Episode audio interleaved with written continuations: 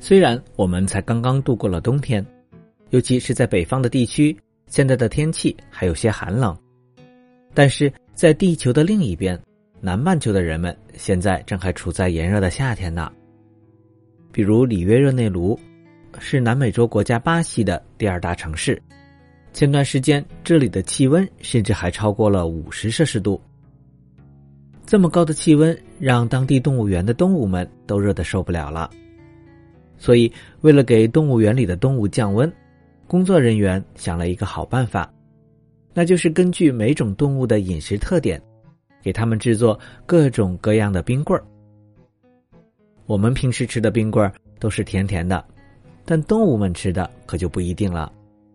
比如十四岁的狮子桑巴和三岁的小黑豹宝迪，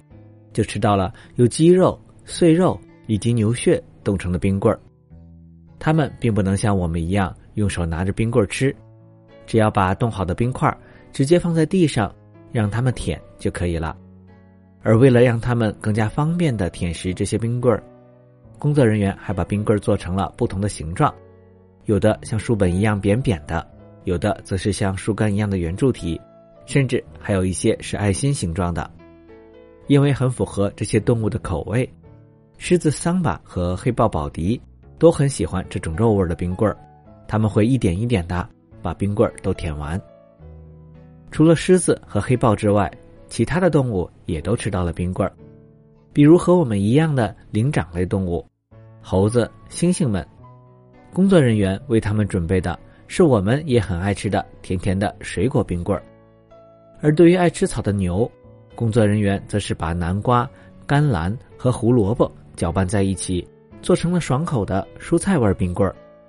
根据动物园的介绍，在这样天气很热的时候，动物们都很喜欢吃冰棍儿。冰棍儿除了能给它们带来凉爽之外，因为动物在吃冰棍儿的时候。需要花很长时间来慢慢舔，这对他们来说也是一段很享受的游戏过程。